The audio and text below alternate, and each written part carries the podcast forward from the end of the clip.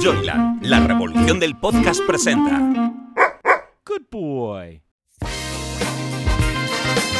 Y al final llegas a la conclusión, y además te lo dicen los psiquiatras, que el mal existe. A veces no hay que darle tampoco, intentar buscar una explicación para poder... Es que el mal, el mal está ahí y hay personas malas. Y siempre se le intenta decir, pero ¿y qué le pasa eh, en la cabeza? Que no le pasa nada. Es que está perfectamente, es que es malo. Es que es una mala persona y acaba haciendo el mal. Después de trabajar muchos años en el mundo editorial, Carmen Fernández de Blas nos revela en su podcast Quiero un libro tuyo anécdotas, secretos, historias curiosas o divertidas que se esconden tras la publicación de un libro. Pero, sobre todo, personas, seres humanos más que autores que merece la pena conocer y que nos presenta en cada episodio. Hola, soy Carmen Fernández de Blas y esto es Quiero un libro tuyo. Bueno, hoy tengo conmigo una persona que los que vean esto en YouTube o vean imagen, no hace falta ni presentarle. A los que lo escuchen en los otros canales de Spotify también lo van a conocer cuando hable, pero cuando hable, pero sobre todo eh, su imagen televisiva tiene ya una trayectoria enorme. Hola David Alemán, gracias por venir. Aquí era un libro tuyo. Muchas gracias a ti, Carmen, por invitarme. Estoy encantado de estar contigo. Claro que sí, y me encanta tenerte porque tienes una imagen muy versátil yo tengo la impresión de ti que eres un hombre todoterreno, que ha hecho muchas cosas y que ahora, curiosamente, está triunfando con los sucesos. O sea, es sorprendente ¿no? el éxito que alguien con una pinta de chico bueno como tú acaba presentando en los crímenes más terribles. ¿Sabes lo que pasa? Que ahora tengo que estar muy serio cada vez que presento eh, los programas que hago de sucesos, porque claro, son temas muy, muy duros y y mucha gente dice, es que eres muy, eres muy serio. Y, digo, no, sí, yo he hecho de todo en televisión, yo he hecho deportes, he hecho humor, he hecho, hecho de todo. Lo que pasa es que ahora me toca ponerme en esa faceta de, presentador de sucesos, que son temas que no son para risas, evidentemente. Claro, pero es curiosa tu trayectoria porque tú, aparte que también has sido actor, o eres actor, o has sido actor. bueno, has hecho de actor. He hecho, de actor, Porque también, eh, si yo no recuerdo mal, tú realmente hiciste derecho, eh, ¿no? O, estudié, eh, estudié relaciones laborales. Ah, relaciones, laborales. Bueno, quiero decir que no tiene nada que ver con lo que estás haciendo. Y, empezaste como actor, pero luego en televisión has hecho prácticamente de todo, como estás diciendo. Deportes, noticias, corazón, sí, sí, sí. Eh, bueno, y también Magazine, ¿no? Con Nieves Herrero. Con Nieves Herrero estuve un año y pico, casi dos años, estuvimos en 13TV y nos lo pasamos fenomenal, sí, sí, muy bien. Seguro, y ahora de repente, en lo competitiva que es la tele, pues estás con Código 10, con Nacho Abad, triunfando en un programa truculento. Sí. ¿Y cómo lo llevas? Porque, insisto, ¿tú, ¿tú tenías esa vocación del mundo del suceso o no? Yo tengo la vocación de la televisión me encanta mirar a cámara, me encanta comunicar, me encanta transmitir y me lo paso muy bien. Y, yo siempre me he amoldado a todos los proyectos que me han ofrecido. Pocas veces digo que no a, algo, porque es lo que me gusta. Me gusta la tele y me gusta hacer de todo. Es verdad que hace ya como unos 10 años aproximadamente me ofrecieron hacer un programa de, de sucesos y a raíz de eso es verdad que todos los programas que he ido haciendo han funcionado muy bien. Eh, empezamos en 13TV, luego me fui a Telemadrid, luego a Telecinco y, y ahora en 4, ya estoy ahí en Mediaset y todo ha ido funcionando muy bien y yo estoy encantado. Es un tema que la verdad es que me gusta mucho, el tema de los sucesos. Y, yo creo que ya lo domino y ahora estoy rodeado además de grandísimos profesionales y, el programa además es que funciona muy bien de, audiencia. Estamos haciendo grandes audiencias. Eh, quizá es un hallazgo en la tele, porque es verdad que los sucesos en prensa siempre han funcionado muy bien pero concentrar un programa exclusivamente de sucesos es el único que hay, ¿no? En... Sí, porque si te das cuenta, los sucesos son, hay secciones en prácticamente todos los programas. y en los informativos. Y en los informativos. Y siempre esas secciones funcionan muy bien en los programas. Siempre. Pero es verdad que luego no daban el paso a hacer un programa solo de sucesos. Siempre lo metían en el, en el formato del magazine o en el formato de, de un contenedor grande. Bueno, pues si funciona también, porque no vamos a hacer un, formato solo exclusivo de, sucesos? Y lo estamos haciendo y la gente está respondiendo muy bien. Ya no solo con Código 10, sino también con expertos del crimen, que también lo estamos eh, emitiendo en mi tele. Y ayer se emitió un, programa especial en 4 y que también ha funcionado muy bien de audiencia. Tenemos fascinación por la muerte y por los asesinatos. Y bueno, pasa como en las novelas. Tú sabes que en las novelas hay una gran. Eh, tienen un gran tirón. Todas las novelas también con asesinos, asesinos en serie. O sea que el ser humano se ve que tiene una gran fascinación en la ficción por, por, por la muerte y por lo truculento. Y claro, la realidad muchas veces supera la ficción. Sin duda. O sea, nos encontramos con casos tan rocambolescos, tan tan imposibles que parece de, sacado de una película, pero una película mala. Es decir, a veces dices, pero ¿a quién se le ha podido ocurrir algo así?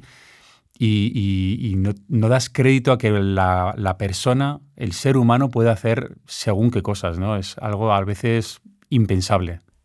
No, no, es increíble. Y yo creo que eso daría mucho juego literario, querido David, porque claro, ustedes se preguntarán, bueno, ¿y qué tiene que ver David Alemán contigo si tú aquí traes a gente que eh, le has dicho quiere un libro tuyo? Pero es que yo a David Alemán le dije quiere un libro tuyo. verdad? Hace ya unos cuantos años publicamos una novela que se llama Las Rotas y que yo creo que es una novela muy interesante porque refleja mucho precisamente el mundo de la televisión y el mundo de los medios, ¿no? Sí, la verdad es que fíjate que yo nunca me había planteado eh, escribir un libro. Y cuando me lo propusiste, dije, ¿y, por, qué no? Voy a intentar lanzarme a ello, ¿no? Voy a intentar escribir algo. Em, puse eh, una idea encima de la mesa que era intentar mezclar los dos mundos que yo conozco, que es la televisión y los crímenes unirnos. ¿Te gustó? Sí, sí, sí, era es una gran idea. Y dije, pues venga, vamos a desarrollarla.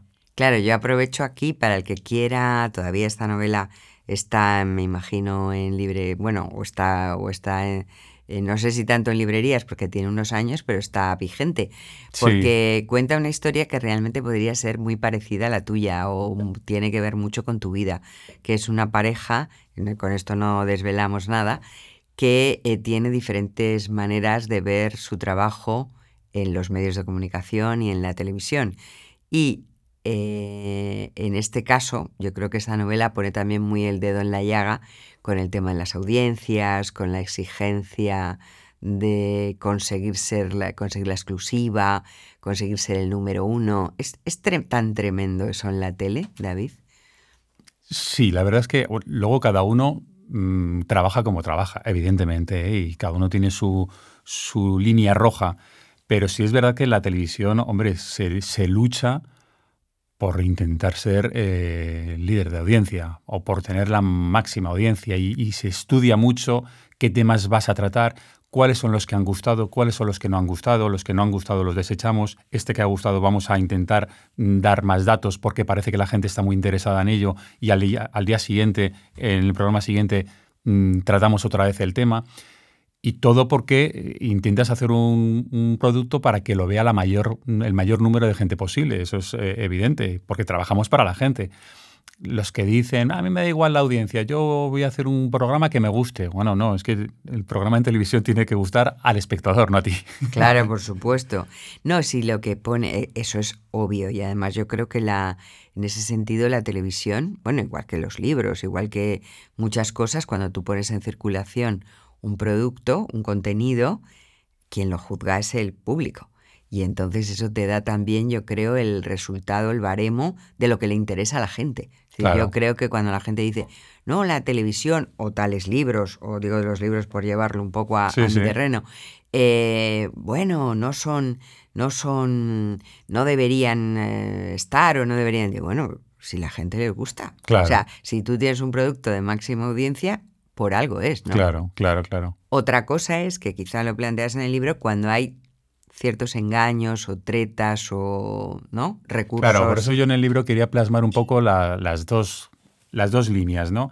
Eh, en el libro tratamos dos periodistas de, éxito, cada uno, que además es matrimonio. Él, eh, tiene un programa en una cadena, ella tiene un programa en la otra cadena de la misma temática de sucesos y los dos quieren ser líderes de audiencia, los dos quieren triunfar, pero ella tiene una ética recta como tiene que ser y él no. Y él hace cualquier cosa, Marcos Ro, que es el protagonista, hace cualquier cosa por llegar a, esa, a ser líder de audiencia y ganar incluso a, su mujer. Hombre, yo creo que hay líneas rojas en la televisión. Hay cosas que yo sé que si las mostramos va a tener audiencia, pues porque la gente al final también hay quien pide morbo. Sí, y tú puedes claro, poner una imagen de una víctima ensangrentada y demás y sabemos que eso va a funcionar, pero eso no lo hacemos. Porque yo creo que también tienes que tener un poco de... Cuando son temas además tan sensibles, donde hay víctimas, Claro. donde hay familiares de esas víctimas que están viendo también la tele y están viendo tu programa, yo creo que tener, hay que tener también sensibilidad y saber qué es lo que puedes decir, qué es lo que no puedes decir, qué es lo que puedes enseñar y qué es lo que no puedes enseñar. Porque, hombre, no todo vale por la audiencia, evidentemente. Claro. ¿Y esa línea roja la marca eh, el programa, la marca la cadena o quién la marca? La marcan todos. Todos, La marca vale. la cadena, por supuesto, Claro. eh, el programa, los presentadores, los, eh, la redacción. Yo creo que al final todos sabemos un poco el baremo. Hay quien a lo mejor se pasa un poco más y para eso a lo mejor hay otra persona que te lo rebaja.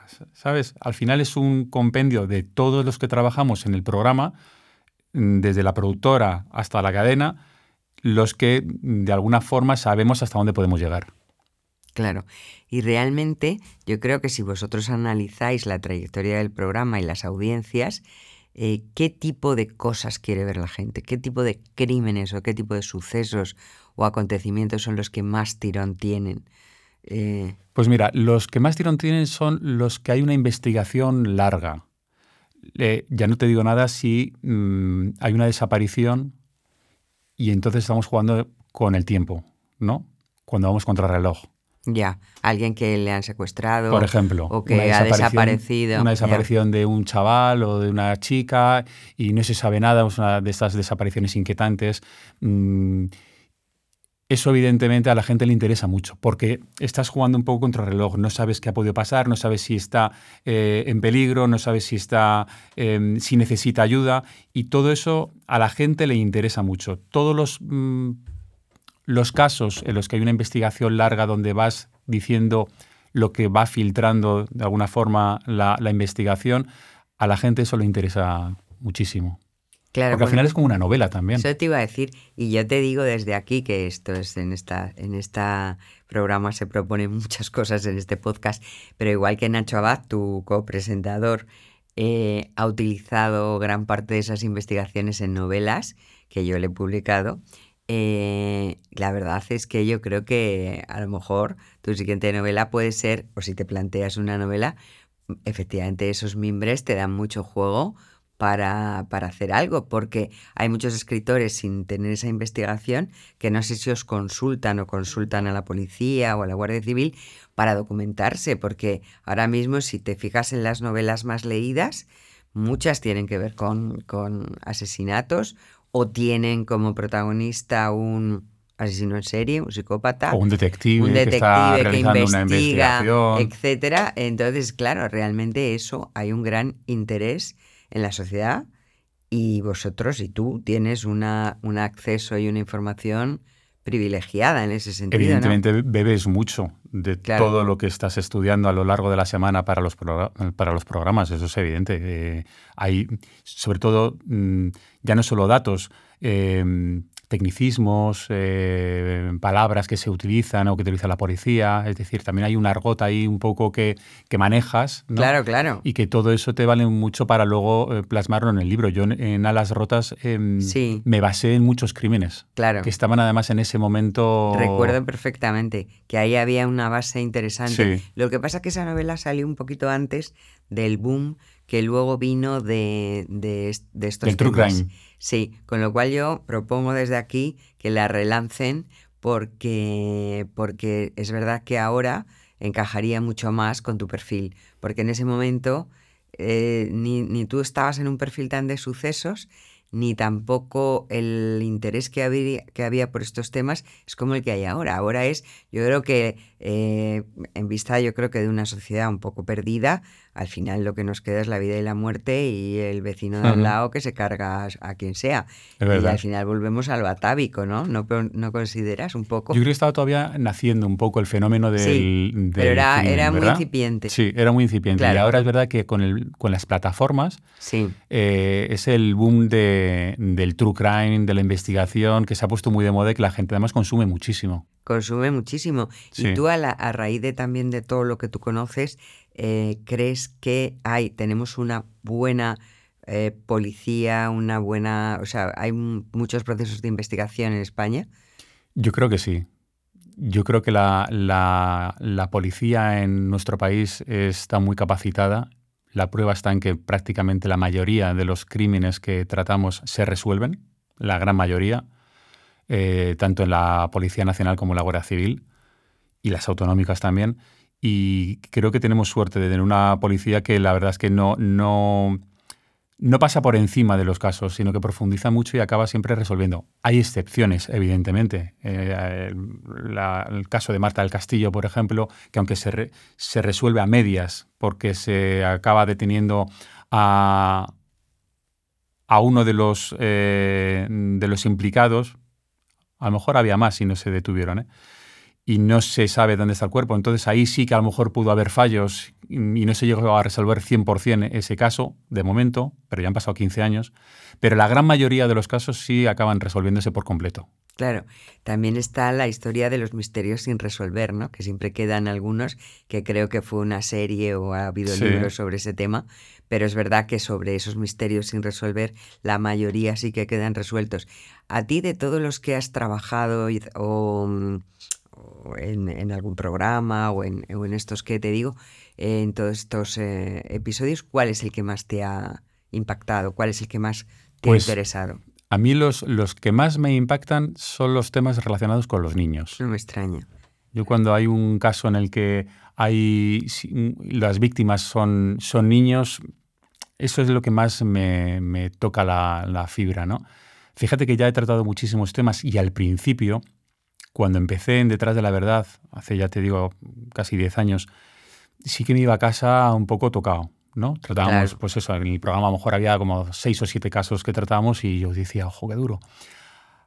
Han pasado ya muchos años, yo ya me he ido haciendo un- una coraza, ya me he ido haciendo callo, ya no me afectan tanto, pero el caso de los niños sí. Caso de Asunta, caso de los niños de Bretón, el de Laia, por ejemplo, esos, casos tan atroces, eso es- todavía me sigue afectando mucho. Y es que cuesta pensar que hay individuos capaces de hacer daño a los niños, ¿no? Vosotros lo tratáis, yo creo que tenéis a Ona, ¿no? En el programa Sí, mucho, sí, sí. o a psiquiatras, pero es que cuesta creer eso. O sea, es increíble que el ser humano sea así. Y al final llegas a la conclusión, y además te lo dicen los psiquiatras, que el mal existe. A veces no hay que darle tampoco, intentar buscar una explicación para poder...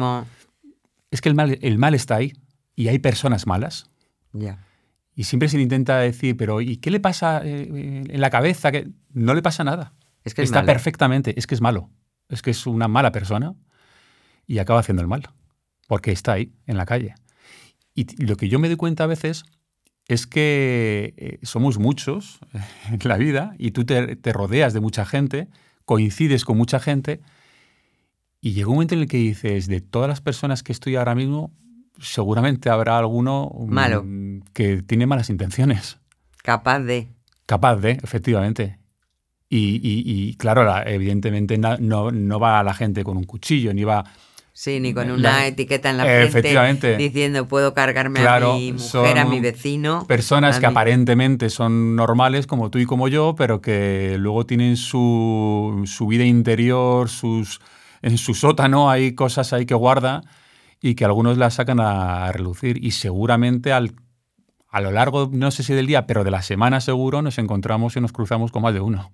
que puede que en un momento dado, Sí. claro, quizá por eso está el atractivo de este tema, ¿no? Porque realmente tu vecino puede ser el asesino. Efectivamente. Y entonces eso es una cosa universal, que es verdad que han pa- pasan los años y eso nunca se ha resuelto porque quizá es inherente a... Eso le pasó a la pequeña Laia, eh, que estaba en casa de sus abuelos, su padre le esperaba en el portal, eran dos pisos.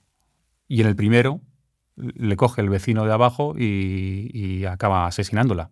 El vecino de abajo. Claro, tu o sea, tenía que vecino bajar dos, dos plantas nada más, la niña, su padre esperando y no baja, no baja, no baja. Y es que la había cogido el, el vecino. Sí, o sea que es tremendo porque por mucho cuidado que tengamos, es verdad que no, que no, que nunca, que Nunca nunca, sabes dónde estás está el libre peligro. Y dónde puede estar el peligro. La verdad es que es apasionante. ¿Y qué más? ¿Tenéis algún proyecto más en esta línea? Bueno, tenéis ya dos programas, ¿no? Tienes dos programas. Yo ahora tengo dos programas, tengo el de Código 10 y este Expertos del Crimen, que además lo dirijo y lo presento. Y lo presentas tú. Y, que cada semana tratamos un tema pues, de los más mediáticos, los eh, que más... Mm, eh, impacto han tenido en la sociedad con, un, con algún colaborador. Siempre traemos a un abogado, a un psiquiatra, a un psicólogo y analizamos ese caso en profundidad y que está funcionando muy bien además. Y, y, ya con eso de momento tengo... Y ahora también a lo mejor empiezo también a escribir otra cosa. Ah, qué bien. Pues Después de lo de a las rotas, a lo mejor me, me lanzo otra vez. Sí, yo creo que además sería bueno porque lo hiciste muy bien, era tu primera novela y la verdad que para ser una primera novela eh, estaba muy bien y, yo creo que es el momento que continúes esa carrera literaria que pueda complementar, porque además todo lo que vas aprendiendo puede quedar reflejado en, en tus libros, pero en cualquier caso, insisto, que el que quiera conocer, es que no hay tantos libros que traten ese tema. Entonces, ese tema de los medios de comunicación, de esa competencia, de esa lucha, o sea, tú ahí lo reflejabas muy bien desde el punto de vista humano y de cómo efectivamente una persona normal al final puede hacer cosas tremendas o no tan tremendas, no vamos a desvelar, pero mm, para conseguir el éxito, que también es una... Para conseguir sus objetivos. Sus objetivos. Y eso al final es el esquema de cualquier crimen. Pero en la sociedad lo vemos y en la política. Y en la política, Carmen, lo vemos continuamente. Sí, lo que pasa es que yo creo que la política. Eh, fíjate, yo creo que el protagonismo del crimen es porque la política ya nos tiene tan anestesiados. Sí, es verdad. Que al final te parece poco. O sea, no poco, te, te aburre. Y sin embargo, lo, esto es tan real y tan vital y tan visceral que, eh, bueno, yo recuerdo que te cuentan que el periódico más vendido en los años, no me acuerdo qué años, fue el caso. El caso. El caso fue el periódico que más se vendía. Entonces, el caso se cerró. Efectivamente, los sucesos han ido cogiendo protagonismo. Entonces, no me extraña que ya que el periodismo no pasa tanto por el papel como el caso, pero es verdad que ha sido todo un acierto y yo quiero felicitarte por, por ello, a ti y al equipo que lo hace. Eh, el haber puesto el, el centro y, el, y la mirada en esa parte de nuestra sociedad que es tan importante. Yo creo que sí, que es muy importante mostrar a, la gente lo que sucede y, siempre con el mayor respeto y con el mayor rigor, ¿no? Y, que, darles datos y, mostrarles toda la actualidad. Me parece muy bien. Y ahora para casi casi terminar, unas curiosidades que te quiero preguntar y es tú, cuando en tu tiempo libre, ¿qué tipo de libros lees? ¿Qué cosas te gusta leer? ¿Te gusta también los crímenes o prefieres alejarte a, he, leído un poco de todo, la verdad. Eh, más que crímenes sí, me gusta la, investigación. Me gusta también eh, las, mm, las novelas de personas que finalmente también cumplen sus objetivos y que llegan, llegan a, triunfar. Me gustó mucho, eh, creo que lo dije cuando estuvimos hablando de mi libro, El cuarto poder. Ah, sí.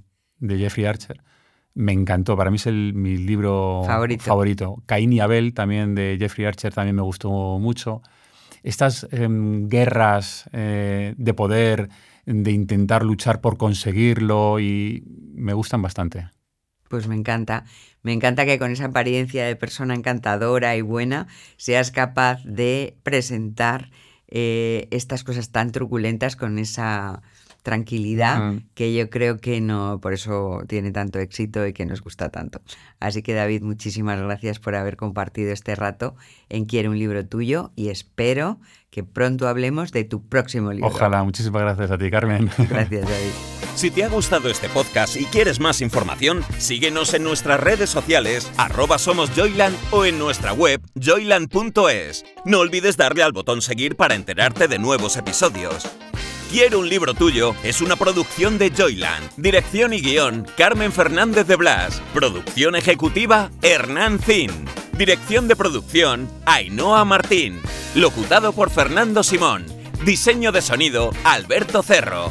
Diseño gráfico, Julia Cernuda. Edición de vídeo, Lorena Gracia. Dirección comercial, Alberto Rojas. Producción Wowland, Fernando Pastini. Redes sociales, Sergio Corredor. Una idea original de Hernán Zin. Joyland, la revolución del podcast. Una empresa del grupo Wowland.